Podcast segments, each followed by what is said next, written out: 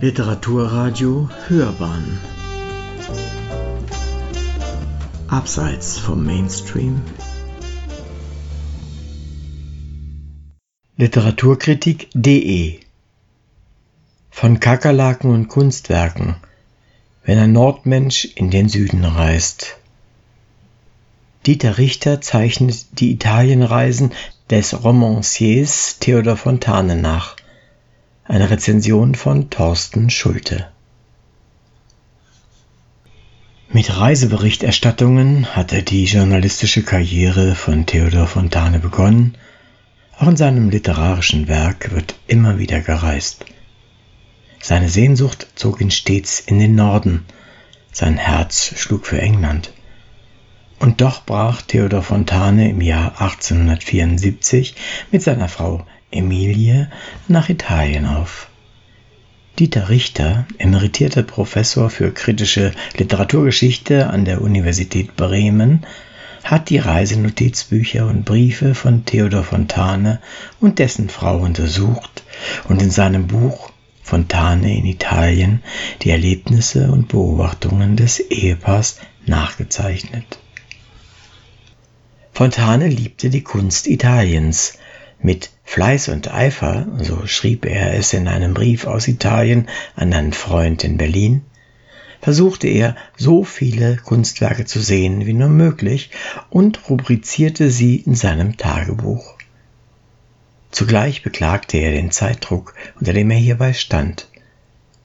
Das Ehepaar Fontane zählte zu den ersten modernen Touristen, die mit der Eisenbahn in den Süden reisten. Immer wieder kamen sie in Gefahr, ihren Zug zu versäumen. Aus den festen Zeitvorgaben resultierte eine Unruhe, die Theodor Fontane als Hetzjagd bezeichnete. Was zu leisten war, ist geleistet worden, gab er zur Kenntnis.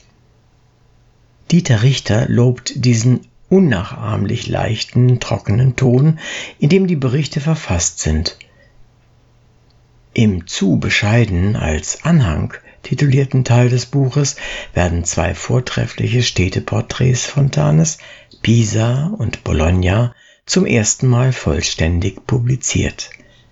In ihnen bezeichnet Fontane manches Gemälde als Durchschnittsgepinsele, beurteilt manches Kunstwerk als teils interesselos und zieht in der Accademia della Belle Arti ein sprödes Fazit. Zitat ich habe Unglück mit Raphael.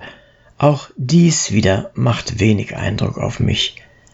Alles andere lässt mich kalt. Zitat Ende.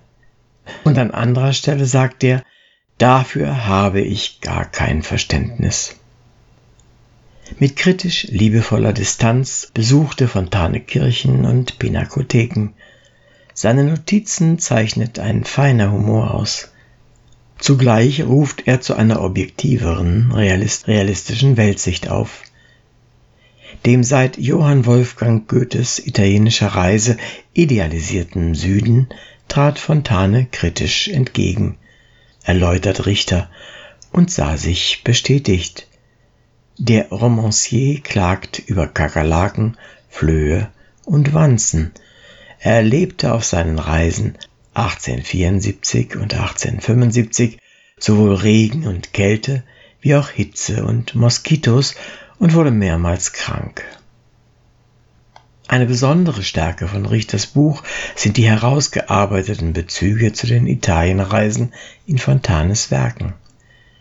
Vieles von dem, was Fontane in Italien sah, findet sich in den Romanen wieder, die Fresken im Palazzo Ducale in Mantua werden ebenso thematisiert wie die Paradiestür des florentinischen Bildhauers Lorenzo Ghiberti. Die Kenntnis der italienischen Kunstgeschichte charakterisiert in den Romanen der Stechlin und Stine den Gebildeten. In Effi Briest und Graf Petőfi führen Hochzeitsreisen nach Italien. In L'Adultera sollen Reisen nach Frankreich und Italien Bildung vermitteln, die gesellschaftliche Anerkennung bringt.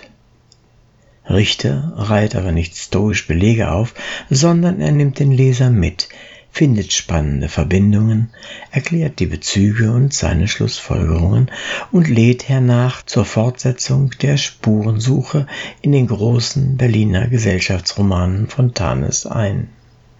Fontane in Italien erhebt nicht den Anspruch, in Konkurrenz zu den großen Biografien zu treten, die anlässlich des 200. Geburtstags von Theodor Fontane erschienen sind. Es beleuchtet hingegen einen selten beachteten Aspekt, der doch einen Wendepunkt markiert. Auch Theodor Fontane musste nach Italien reisen, um seinen Weg in Deutschland zu finden, resümiert Richter. Von den Italienreisen gingen Überlegungen für gesellschaftsdurchdringende Gespräche in seinen späteren Romanen aus. Im Stechlin unterhalten sich beispielsweise zwei Herren über die politische Zukunft Italiens. Sie legen dabei keinesfalls Wert auf den damals in Preußen verbreiteten Antikatholizismus. Ihr Gespräch zielt auf in Italien wichtige soziale Fragen ab. Rollenerwartungen und gesellschaftliche Konventionen lassen Fontanes Protagonisten häufig straucheln. Er thematisiert mit scharfem und realistischem Blick soziale Konflikte in Gesprächen seiner Romanfiguren. Es gibt viele Gründe, die Romane von Theodor Fontane zu lesen.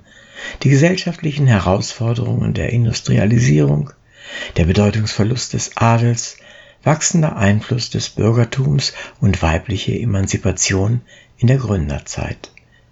All das spiegelt Fontane wider. Dieter Richters Untersuchungen der Italienreisen ist ein weiterer Grund, seine Bücher wieder in die Hand zu nehmen.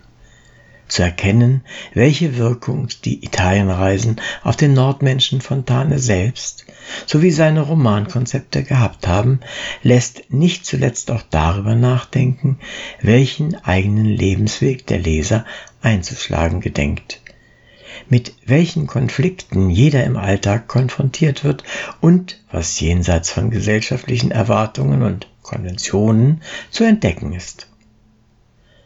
Fontane in Italien ist in der in edlem Leinen gebundenen Salto-Reihe des Verlages Wagenbach erschienen, deren Bücher teils mit dem Untertitel Eine literarische Einladung versehen sind.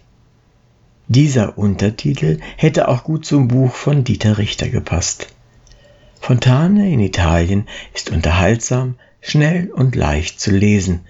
Es ist eine hervorragende Einladung, sich wieder auf Fontane einzulassen und sich nicht zuletzt zu erinnern, wie wunderschön Italien ist. Sie hörten von Kakerlaken und Kunstwerken, wenn ein Nordmensch in den Süden reist. Dieter Richter zeichnet die Italienreisen des Romanciers Theodor Fontane nach. Eine Rezension von Thorsten Schulte.